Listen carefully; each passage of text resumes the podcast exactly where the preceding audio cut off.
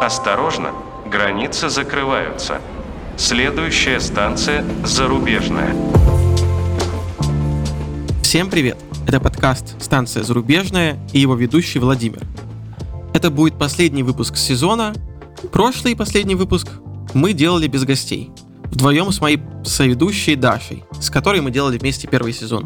И этот выпуск мы тоже сделаем вместе с ней.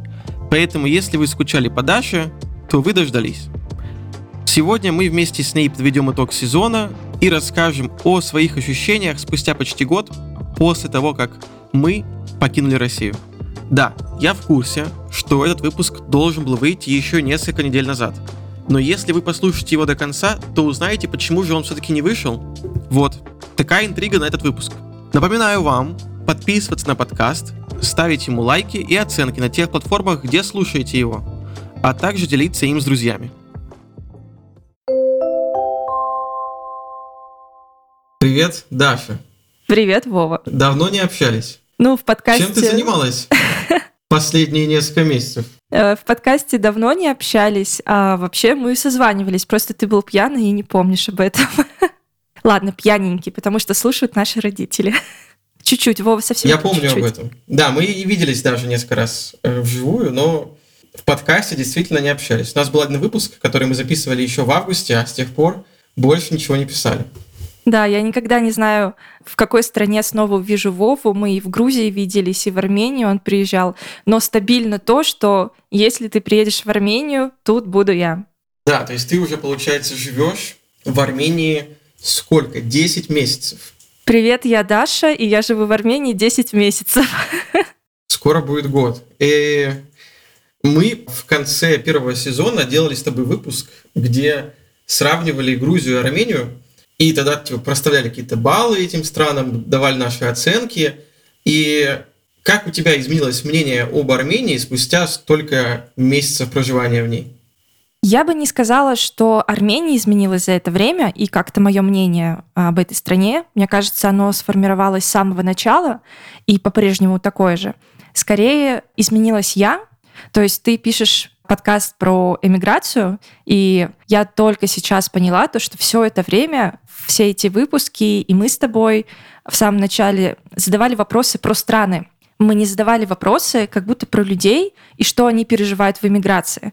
Возможно, это было логично, потому что сначала мы все занимались бытовыми вопросами и пытались просто понять, какая страна нас примет. А потом уже пытались справиться с какой-то эмоциональной нагрузкой. И поэтому, допустим, я сейчас задавала бы людям совершенно другие вопросы.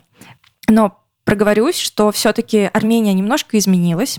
За это время Э, Азербайджан успел снова атаковать территорию Армении. Это произошло в сентябре, продолжалось несколько дней. Периодически тоже есть какие-то обстрелы. Я наблюдала ситуацию, то, как местное правительство пытается решить этот конфликт, обращались в мировые правительства, в другие страны. Тут уже и Нэнси Пелоси приезжала э, на самолете, и президент Франции постоянно общается с э, армянскими чиновниками. Ну и самое важное, конечно, это территория Республики Нагорный Карабах, считается независимой, спорная территория, но вот получается зимой на несколько дней люди остались без электричества, отопления, еды, воды и так далее, просто потому что Лачинский коридор, который соединял Нагорный Карабах с другими территориями, его, так скажем, не то чтобы прикрыли, но, в общем, там должны были быть российские миротворцы, но они, в общем, не справились своей работой, и теперь непонятно, когда там плюс-минус все будет нормально. Да, кстати, в Нагорный Карабах приехал и стал вторым премьер-министром э, Рубен Варданян. Это российский, ну, армянин, но как бы известен как такой российский олигарх, который сделал там свое состояние на тройка диалог, Сколково и все в таком духе. Вот, в общем, Армения немножко поменялась. Мне кажется, это был неприятный, но интересный опыт. И в сентябре когда это произошло, и ты слышишь, как над головой летают вот эти самолеты боевые, не знаю, как они называются, истребители. Не то чтобы как бы это было на Ереван, но, в общем, была тревога учебная, и как бы какие-то учения происходили, в общем, не знаю, как это правильно все называется, но в целом то, как, допустим, местные на это реагировали, то, как мы реагировали на то, что вот мы вроде бы бежим из России, и кажется, что теперь из Армении, что ли, надо бежать. То есть кто-то был на супер низком старте, э, начали уже собираться, но, слава богу, все быстро закончилось, и главное — сохранять какое-то спокойствие. Вот, как-то так, Вов. Неспокойная, да, сейчас обстановка в Армении, как бы ты такой следишь за всем этим, и туда тоже сейчас, получается, пришла война, и за то время, пока я был в Армении, мне очень понравились армяне, и не хочется, чтобы с ними происходило такое же, как сейчас происходит с украинцами. Да, абсолютно согласна. Что еще могло измениться в Армении за это время? Появилась какая-то статистика э, денежная. Оказалось, что драм, это местная валюта, э, стала самой лучшей валютой по итогам этого года. Можете прочитать эти новости естественно, в источниках, которые считаются иностранными агентами. Вот. Но, в общем, там есть такая новость, что драм укрепился, получается, на, по-моему, 22%, а, на 12, вру, а может и на 20, не помню точно. Там грузинский лари на 10%, а по итогам этого года ВВП Армении должно вырасти на 13%, хотя прогнозировали до событий этого года всего и наплыва русских и так далее в два с половиной раза меньше. Вот, поэтому я иногда-то говорю то, что, ну вот, э, наконец-то мы пригодились, и да, я теперь плачу налоги в Армении, и этим горжусь. Вот что изменилось. Твое вот впечатление о стране, поменялось? Потому что у меня лично от Грузии изменилось впечатление. А вот у тебя? Может, ты открыл для себя какие-то новые стороны этой страны? Что-то понравилось еще больше? Или наоборот, что не понравилось? Слушай, ну, я, наверное, так скажу, что у меня вот правда не поменялось мнение. Мне безумно нравится Армения, я в нее влюблена, и мне радостно, что здесь меня принимают, и здесь я не какой-то чужак, я себя не чувствую одиноко, вот, поэтому все очень круто в этом плане. Но я бы добавила, что как бы страна, она как Армения как вино, она раскрывается все больше каких-то красок в людях, э, ты как бы хотя бы видишь разные времена года, то есть не только тепло и лето, но и сейчас, например, э, вроде бы Новый год, и вчера я не могла просто вообще собраться с мыслями, потому что нету снега. Для меня нет снега, нет Нового года. И я так и не смогла никакие покупки сделать, и сегодня взяла подругу в руку и такая, пожалуйста, пошли со мной, нужно купить елку. Так что какие-то такие нюансы есть, вот, но я уже там чувствую, когда друзья приезжают из разных стран, а, там хотя бы просто в отпуск на несколько дней, я их вожу по Золотому кольцу Армении, я это так называю. Это Гарни, Гегард, Симфония камней э, и Сиван. И мне кажется, что я уже могу просто экскурсии водить по этим местам и рассказывать, что это. Вот, так что примерно так. У меня отношение к Грузии поменялось. Я за эти полгода, что был в Грузии, довольно много успел поездить по стране. Я был в Батуми несколько раз, я ездил э, в Горе, в Телаве, в Боржоме, в какие-то маленькие села, ездил в культурную столицу Грузии Кутаиси, в Цхалтуба рядом с ней, то есть ну, побывал в разных уголках страны. И в целом как бы составил более комплексное, наверное, представление о Грузии.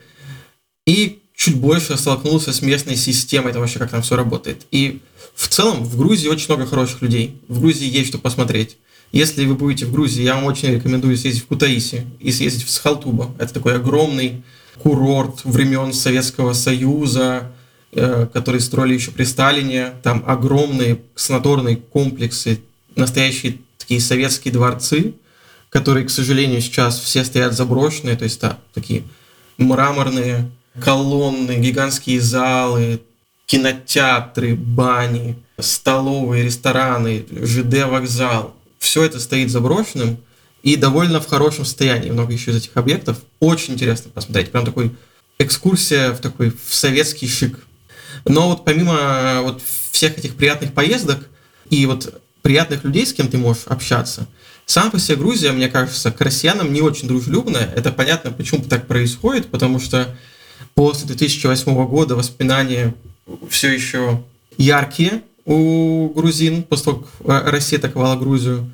И вот особенно они яркие у молодых людей, которые в это время были детьми, для них это, мне кажется, настоящая травма, поэтому как раз-таки с ними и сложнее находить общий язык. Вот. И так как эти все воспоминания сильны, то в Грузии периодически происходит какая-нибудь жесть, и жить там становится не очень удобно. Например, вот мы сейчас записываем этот подкаст, буквально несколько дней назад банку в Джорджии начал блокировать россиянам и не только, белорусам и вроде как нескольким грузинам карточки, просто без предупреждения. Тебе пишут, что через три дня, там, через пять дней твоя карточка будет заблокирована, выводи свои деньги, ничего не объясняют, не дают ничего спорить, и ты в таком подвешенном состоянии остаешься.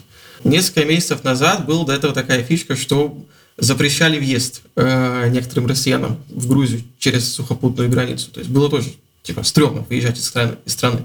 Э, за несколько месяцев до этого говорили там вроде бы Саакашвили, какие-то его сторонники, что мы вообще сейчас всех россиян выгоним, а у всех россиян, кто купил недвижимость в Грузии, ее заберем. Ну, то есть каждые пару месяцев происходит какое-то такое событие, такой думаешь, блин, что-то в Грузии не очень комфортно. Ну, ты же понимаешь, что это все популизм. Ровно как, знаешь, там, типа, все миллиардеры заявляли, там, ну, не все, но многие в России, что вот я отказался от гражданства. Нифига они не отказались от гражданства. Там минимум полгода надо ждать, и потом разрешение президента. За то, как красиво это звучало. То есть ты вроде бы... Никто же не, не вникает в этот процесс. А второй момент — это все таки точечные штучки, про, допустим, блокировки счетов, не впускание куда-то и так далее. Я же просто работаю в банке, и я журналист, и я знаю, как это с одной стороны подается, и с другой. То есть э, там два человека с этим столкнулись, написали в медиа, и медиа пишут, как будто они же не уточняют, у скольких людей, и кажется, что это ну, касается вот сотен тысяч. По поводу блокировки карт, это прямо писали в чатах массово, там были таблички людей, которые заполняли свою историю, типа как они пользовались банковским счетом, и там несколько сотен человек было точно, это те, кто отписался только. Так что проблема была довольно массовая. Вот. Ну вот не только такие приколы как бы есть в Грузии, в Грузии есть еще такие две вещи, которые тоже делают не очень комфортным проживание. Это первое, что как бы ты можешь долго довольно-таки находиться в стране, но, но ВНЖ ты, скорее всего, не получишь, и как-то легально в Грузии закрепиться у тебя не получится. То есть, если ты россиянин, то, скорее всего, тебе откажут в этом документе. У меня были знакомые, которые подавались на него с помощью ИП, были знакомые, которые подавались от компании, то есть они легально работают по контракту на грузинскую фирму, и им всем отказали. То есть очень большой процент отказов, и опять же без объяснения причин. Поэтому остаться в Грузии сложно. И что еще, э, как бы в Грузии довольно сложно, это по городу перемещаться. Если ты живешь в Тбилиси, то нереально по городу ездить. Постоянные пробки. Там бывает, что я как-то ехал полтора часа, 5 километров. Мне было быстрее дойти пешком. И там постоянно, там как бы пробки, они еще так появляются, как бы вот ее нету, а вот она появилась, потому что перекрыли какую-то дорогу, там, не знаю, елку устроят, или дорогу ремонтируют, или какая-нибудь авария, или кто-то поехал. И очень сложно ездить по городу, потому что он сам такой вытянутый, узкий, вдоль реки, там одна главная дорога, и если на ней что-то встало, то все, ты никуда не доедешь. Общественный транспорт, метро переполненное всегда, там просто куча людей не протолкнуться в час пик. Автобусы тоже не очень удобные, потому что маршруты постоянно меняются из-за ремонта дороги, то есть ты можешь прийти на остановку, стоять полчаса, потом к тебе подойдет какая-нибудь бабушка и скажет, что все, маршрут отменили, типа иди на другую остановку, здесь типа еще две недели ничего не, не будет приходить. Вот. И как бы это тоже непонятно, типа, а как поехать на автобусе? Откуда он поехать, поедет в этот раз, где его искать, где его ловить, а где он остановится, тоже не ясно. Вот. Поэтому по городу ездить в Грузии очень сложно, перемещаться сложно, гулять сложно, оставаться в Грузии сложно, и поэтому вот в отличие от Даши, которая решила остаться в Армении, ей понравилось, я решил из Грузии уехать, потому что, ну, ну я бы так сказал, россияне грузинам не очень нужны, но это их, в принципе, право. Вот. А мое право с этим согласиться и уехать из Грузии. Ну, правильно сказал, действительно так. Но я тут скажу так. Я козерог. верьте, не верьте. Ты веришь в прогнозы? Я так оправдываю некоторые черты своего характера. Например, мне очень тяжело даются перемены. Вот, например, там, переезд из России в другую страну для меня было сложно, поэтому я там себя нагрузила дополнительной ответственностью, чтобы точно сесть на самолет. Обустроиться тоже мне очень мне очень важно чувствовать какой-то фундамент и почву под ногами, что вот здесь я могу пустить корни. То есть я вот такой больше основательный человек. И, например, я себе пообещала, что до конца этого года я куплю себе красивую посуду в дом, я просто изначально не хотела этого делать, потому что а вдруг опять куда-то надо ехать, еще что-то, еще что-то. А посуда у меня ассоциируется с уютом и домом. С этого там театр начинается с вешалки, дом начинается с чашки чая. Вот. И э, на удивление для себя я в какой-то момент, но меня подстегнуло то, что ко мне придут в гости, и я хочу красиво принять, а я купила много красивой посуды. И тут я поняла, что кажется, вот это чувство неопределенности куда-то ушло и что я себя чувствую достаточно уверенно. А потом уже было легче покупать и пледики, и подушечки. И вот я сейчас еще купила елку большую, чтобы отмечать с э, новыми друзьями, которые появились в Армении, Новый год. Вот, поэтому вот такой момент. Поэтому мне важно оставаться в одной стране, и э, мне кажется, вот выбор, который был изначальный, обоснованный Вообще не было никакой аналитики проведено, кроме того, что да, там говорят по-русски. Понятно было, что было ограничение в несколько стран, но вот почему-то про Армению я не думала, что, а может, они меня не примут или еще что-то. Я почему-то вот как-то внутренне, подсознательно такая, вот, тут не обижают, как говорит великая певица Манижа, где не врут и не обижают. Вот, поэтому мне очень из-за этого комфортно. Круто, круто. Я вот просто тоже думаю поехать в Армению, там задержаться, может получить какие-то документы, потому что вроде как там как раз-таки ВНЖ проще выдается, и там уже можно думать либо в Армении оставаться, либо куда-то еще документы делать. Ну, давай я тут добавлю, что у меня есть ВНЖ. Это такая пластиковая карточка, я получила осенью, но не на основании... Вау. Ты понимаешь, сейчас ты это сказала, и много-много-много слушателей этого подкаста стали к тебе испытывать черную зависть. У я сейчас... есть ВНЖ в какой-то другой стране, она может уехать из России, где-то легально находиться, там работать. Я сейчас скажу такую вещь, и тогда это будет уже белая зависть, особенно для тех, кто находится в Армении, как я получила ВНЖ. Я получила, потому что я работаю по армянскому трудовому договору. А, стало это возможным, потому что моя компания, в которой я работаю, Тиньков, открыли здесь филиал для таких, как я изначально, которые уехали, и они не хотели прощаться с этими сотрудниками, и нас, так скажем, припарковали. Но хорошая новость, и она согласована, я могу об этом говорить, что мы также набираем людей с рынка. То есть если вы работаете айтишником, кодите на любом языке, если вы дизайнер, просто классный человек, и у нас есть такая вакансия э, в Тинькофф, то вы можете откликаться, и наверняка там, может быть, я оставлю свои контакты э, в описании к этому выпуску вы мне напишите, и я вас координирую, кому обратиться, куда закинуть резюме. Потому что именно Тиньков мне как бы и сделали это ВНЖ. То есть я ни одной бумажки не собирала, просто отдала им загранпаспорт, э, мне сделали нотариальный перевод, и через два месяца у меня на руках была эта карточка. И также Круто. получается, что если у тебя есть ВНЖ, то и твои ближайшие родственники тоже могут на этом основании получить ВНЖ. То есть там, допустим, ребята, которые работают в Тинькофф, смогли сделать эти карточки своим женам, мужьям и так далее. Что дает эта карточка? Какие преимущества? То есть ты можешь что с ней делать? Слушай, э, там есть QR-код на этой карточке, ты можешь просканировать и прочитать на русском языке все, что тебе доступно, но чисто для меня... Как на бы... русском языке? Да, да. Сама карточка Вау, тоже, это... она и на русском, и на армянском. Вау, это вообще такой сервис. Но я вообще уже могу и армянский прочитать. Возможно, не пойму перевод, но прочитать смогу. По сути, там ничего не меняется. Ты можешь там на, ну, в госклинике ходить, получать какую-то медицинскую помощь. Но в целом это важно, потому что ну, легально пребывать в Армении можно 180 дней. И вот муж моей подруги, который еще не успел получить ВНЖ, они улетали на Шри-Ланку, и его а, на пограничном контроле оштрафовали на 50 тысяч драм. Ну, это там не очень много в рублях. А, ну, для кого-то много, окей. Вот. А, потому что он, значит, превысил этот лимит, а ВНЖ у него еще не было на руках. Вот, поэтому если вы пересекаете границу, то вот наличие этой карты важно. А, ну и плюсом с ВНЖ я могу подаваться в местные посольства, визовые центры для получения визы в другие страны. Я еще этого не пробовала, потому что из Москвы в Армению и другие страны от мобилизации я приехала в Москву, потому что у меня была запланирована посещение визового центра Италии, чтобы получить шенген.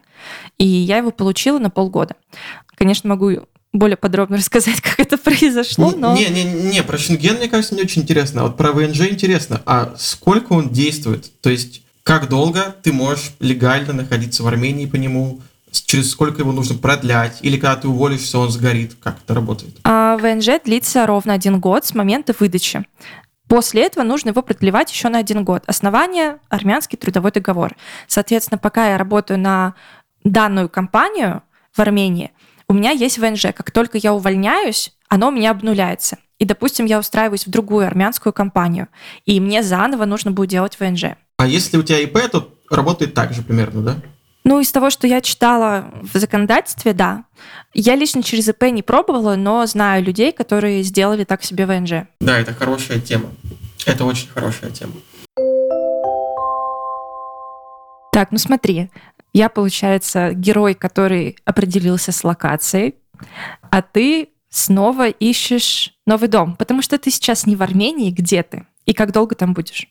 Ну, смотри, мне кажется, что с локацией я, в принципе, определился, и, наверное, на ближайшее время это будет Армения. Как мне кажется, если сейчас не случится каких-то событий, которые поменяют все, то через пару месяцев я окажусь в Ереване и, наверное, останусь там на год, может больше, как пойдет. И либо уже там обоснуюсь, получу ВНЖ, либо буду с этим ВНЖ оформляться в какую-то другую, либо европейскую, либо североамериканскую страну, искать где-то в другом месте работу. Если вдруг не случится с Арменией, то, возможно, это будет Казахстан. Ну, это как план Б какой-то. Скорее всего, хочется переехать в Армению, потому что туда сейчас еще мои друзья переехали. После мобилизации в Ереване оказалось много людей. И это, ну, я хотел сказать, хорошо, но причина не очень хорошая. Вот. А почему я не сразу туда поехал? Ну, в целом, изначально, ну, в начале этого года я не хотел вообще никуда ездить. Я думал, я буду сидеть в Москве постоянно. Несмотря на то, что работа позволяет мне работать удаленно, мне как бы нравилось находиться в Москве, и иногда, там, раз в месяц я ездил каждую неделю в какой-то новый город в России, и там выезжал иногда за границу. А сейчас так получается, что ты пожил в одной стране, можешь пожить в другой стране, и как бы пока есть такая возможность, мне кажется это интересным, и стоит попробовать, пожить где-то еще. И у меня была давно такая мысль покататься на серфе. Мне всегда казалось, что это какая-то такая активность для очень богатых людей, э, которые должны постоянно кайфовать, у них обеспеченные родители, и они могут позволить себе поехать в какой-нибудь трип на Гавайи, но, в принципе, если ты едешь на Бали, тут тоже можно серфить. И вроде как самое дорогое это билет, потому что проживание, в принципе, такое же, как сейчас в Грузии, в Армении.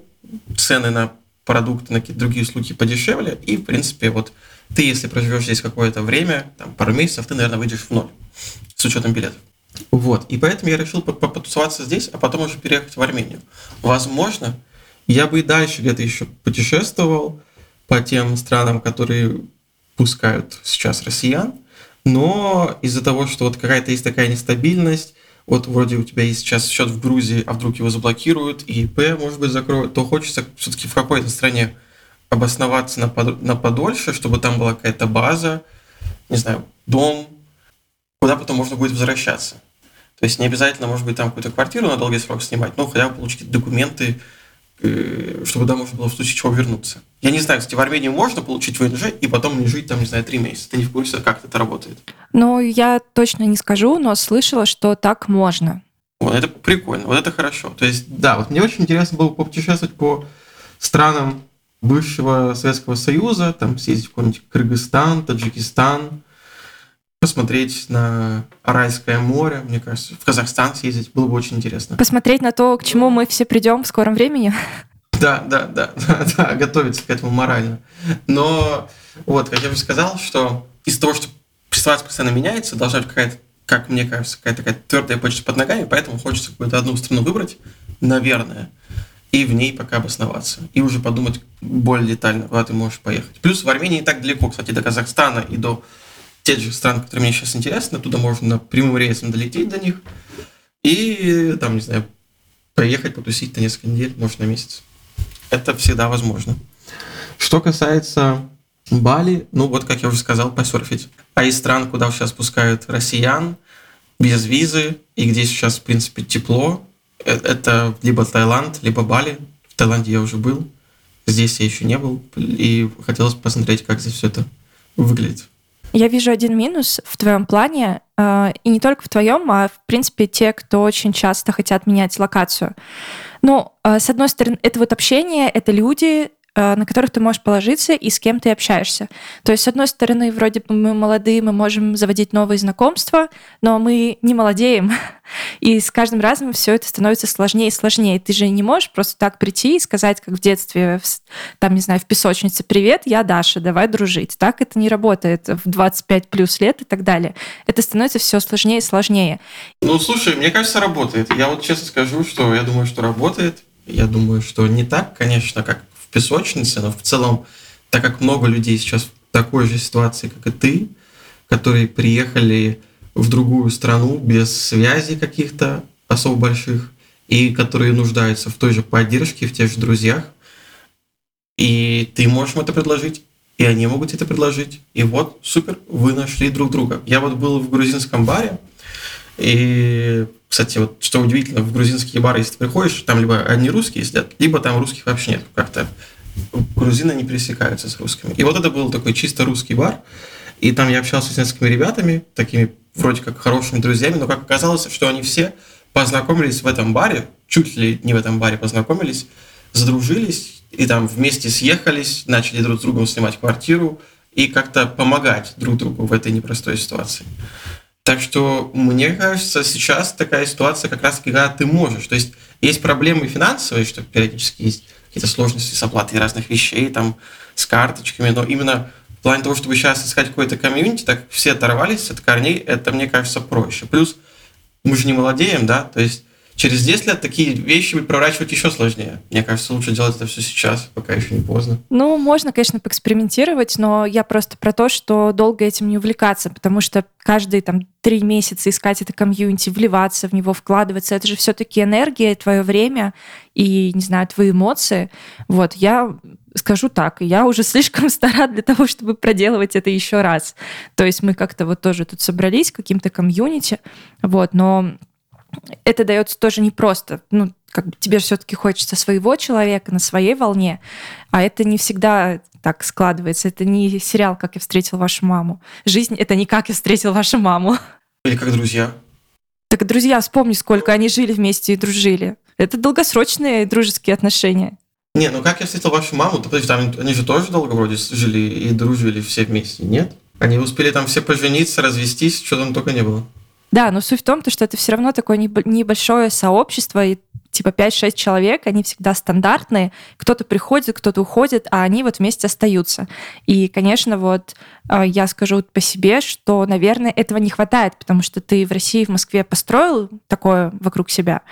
А сейчас все пташки разъехались по разным странам, вот, и мы тут там ломаем голову, как устроить тайного Санту и друг другу отправить подарки, там, не знаю, в Аргентину, еще куда-то и так далее. Грустно, мне кажется, не тем, кто уехал, а тем, кто остался.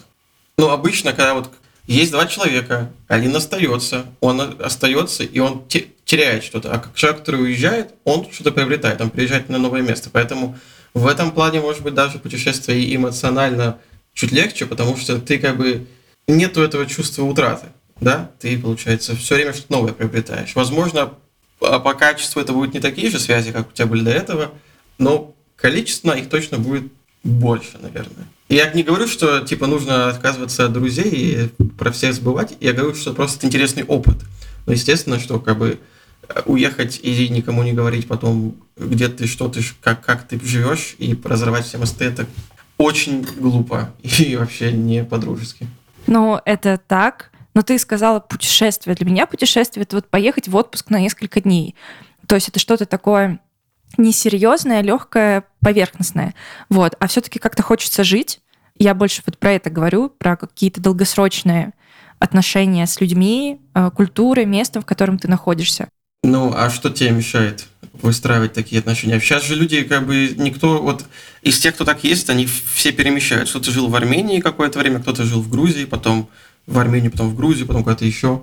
То есть человек, с которым ты познакомился сейчас, ну, если мы говорим, да, про россиян, то есть не про местных каких-то ребят. Например, ты в Аргентине познакомился с аргентинцем, вряд ли он потом окажется в Грузии. Но если ты познакомился с россиянами, то вполне возможно, что через полгода, когда ты едешь в какой-нибудь в какой-нибудь Казахстан, ты встретишь там этих же людей. А мне кажется, это вероятно. Я только что поняла, как меня триггерит слово «россияне» с, познакомиться с россиянами. Вот сейчас такое ощущение, как будто я включу телевизор и скажет, дорогие россияне, я ухожу. Блин, В целом я это бы, неплохо. Я был бы очень рад, если бы я включил телевизор, и там был этот человек. Я был бы очень рад, если бы он сейчас был нашим президентом, да. Вернемся в 999 год. Да, все хотели в 2007 вернуться, а вернулись в 99 Не, мы вернулись, мне кажется, пораньше немного. Ну, а у тебя получается, вот если, ну, я тебе обрисовал свои планы, да, на ближайшее время, а у тебя какие, получается, ну, ты обосновалась в Армении и дальше планируешь там находиться, или ты уже думаешь о том, чтобы вернуться обратно домой, в Россию? Нет, у меня не, не было ни разу какого-то сомнения, чтобы вернуться обратно. Ну, может быть, еще первые полгода что-то так... Ну, нет, честно, вообще не было таких сомнений. Вот, просто, да, немножко скучала по друзьям, которые оставались в Москве, но так как я оказалась в Москве в этап мобилизации, и я просто видела, как все мое окружение, там, в понедельник этот уезжает, во вторник этот, в среду в этот, и как бы тебе даже не с кем общаться, то есть они все разъехались, и вот поэтому как-то было еще легче уехать из Москвы. Вот. А, в планах нет возвращаться, вот. Я не знаю, навсегда или нет, я пока не ответила себе на этот вопрос. А, безусловно, мне очень нравится Россия, природа, культура, это моя страна. Вот, возможно, типа, если я почувствую, что что-то начнет меняться кардинально, то есть, вот знаешь, там будет как бы на грани. Я еще, конечно, подумаю, но я возьму билет и туда, и обратно, Вот, но я все равно хочу стать там частью, увидеть это. Вот, но неизвестно, произойдет это и в каком сценарии, и вообще как бы предугадывать сложно. И в целом, наверное, я взяла какое-то нормальное такое правило, что не сильно забегать вперед. То есть не пытаться там просканировать свою жизнь на 5, 10, 15, 20 лет. Не то чтобы живи моментом здесь и сейчас, но этот срок, он явно увеличился по сравнению с весной и ну, летом, наверное. То есть я уже могу на несколько месяцев запланировать, например, а, там, поехать в отпуск куда-нибудь, купить билеты, обживаться дома. Вот, так что это сложный вопрос.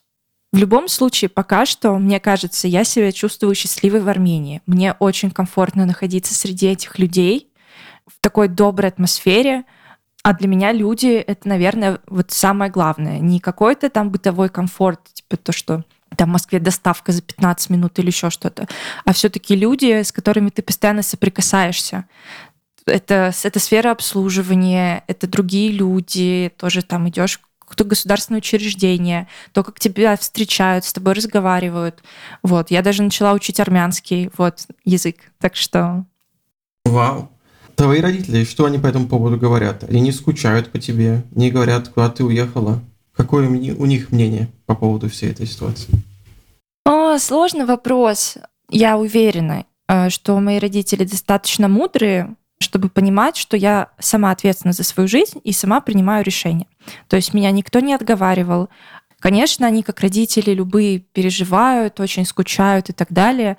Вот, я там хочу их вывести в следующем году в Армению, познакомить с Арменией, показать то, что это не страна третьего мира, что все хорошо, что здесь типа нет никакого рабства. Ну, это у меня папа так немножко преувеличивал, потому что все-таки дочка.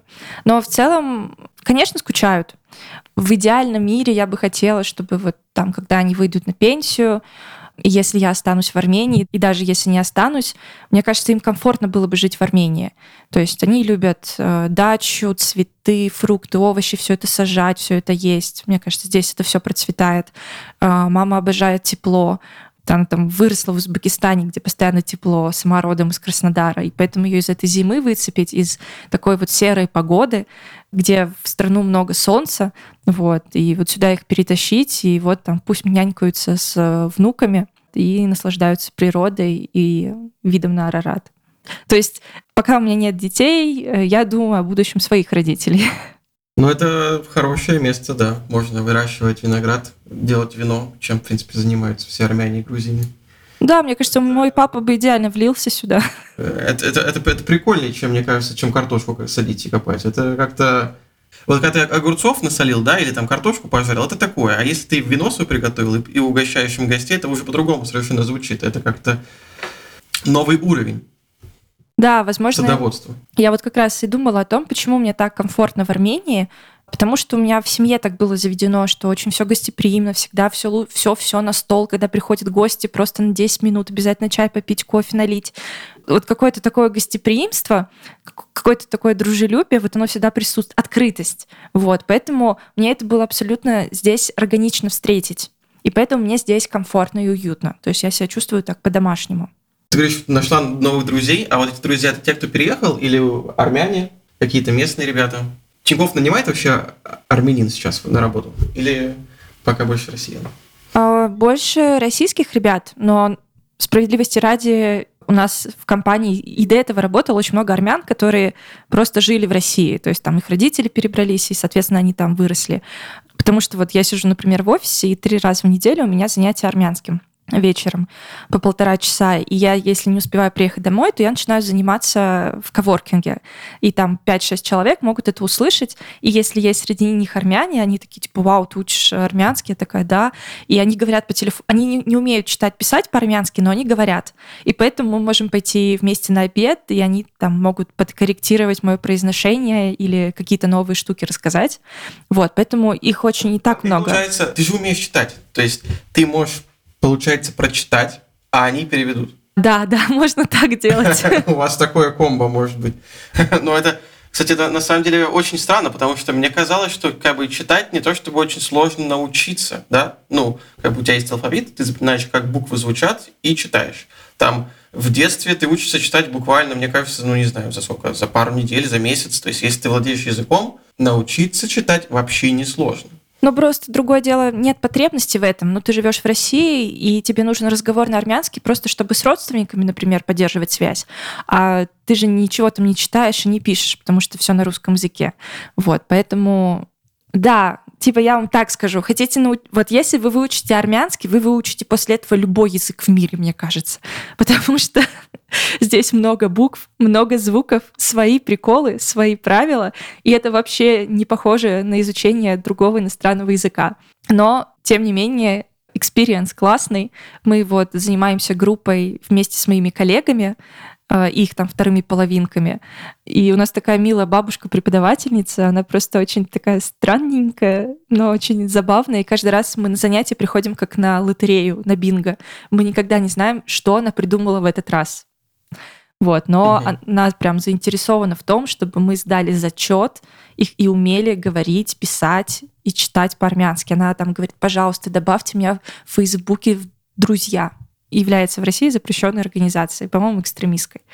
Вот, я уже не знаю, в чем можно обвинить. Да, да, да, это те не террористы. Да, да, вот. Э, добавьтесь, мы там будем с вами переписываться. И мы такие все... А я скажу, что учите английский. Английский очень вам понадобится в любой стране. А спонсором сегодняшнего выпуска мог бы быть Skyeng, но, к сожалению, нет.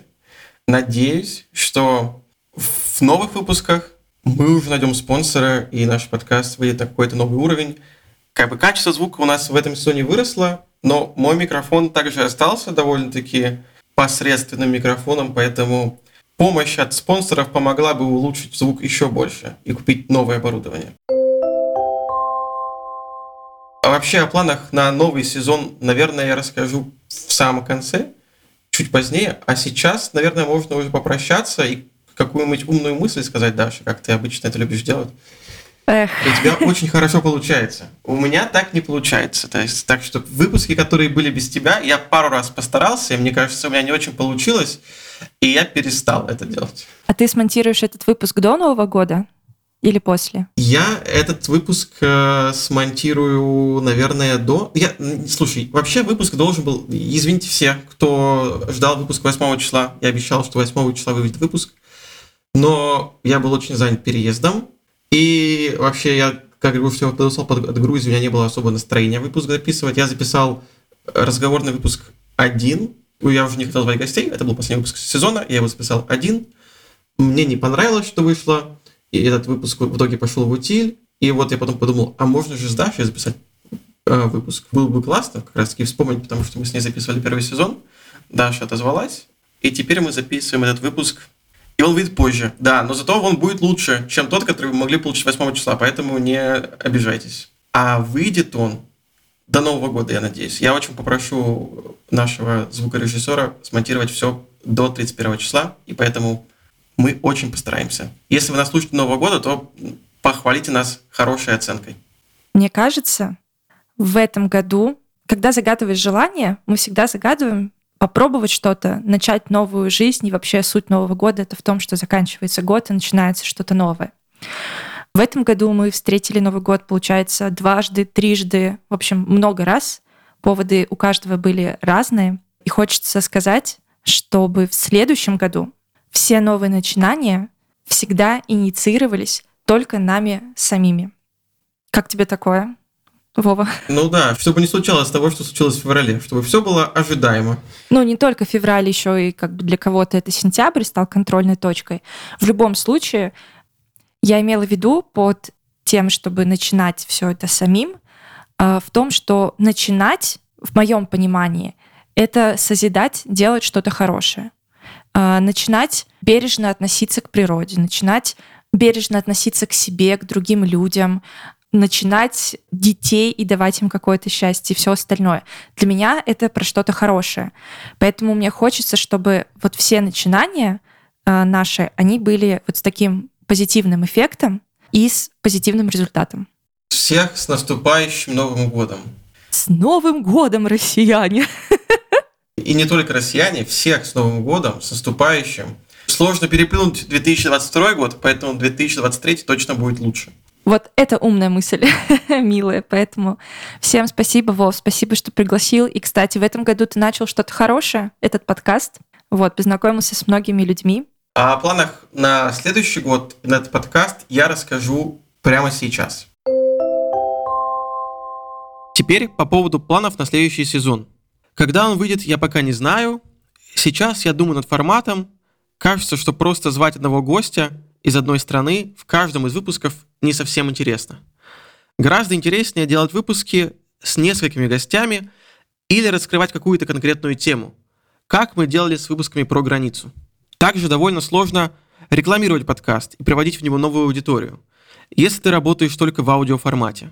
Чтобы найти слушателей, надо делать подкаст для YouTube, а как это реализовать в нашем случае, не совсем понятно.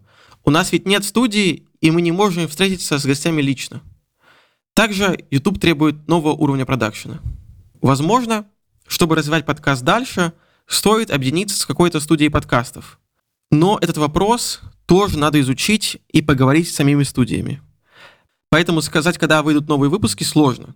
Я бы хотел записать новый сезон, но как он будет выглядеть, пока тяжело сказать.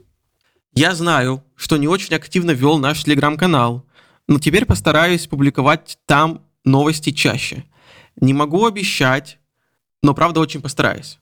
Буду публиковать новости о себе, о своей жизни и о том, как вообще работает вся эта история с переездом. Но что я точно смогу пообещать, это то, что информация о выходе нового сезона появится в нашем телеграм-канале. Поэтому, если вы не хотите пропустить анонс, то обязательно подпишитесь на телеграм-канал «Станция зарубежная». Ссылка на него находится в описании подкаста. Еще раз напомню, обязательно подпишитесь на наш телеграм-канал «Станция зарубежная». Ссылка в описании подкаста. На этом у меня все. Большое спасибо всем тем, кто был с нами в этом году, и с наступающим вас Новым годом!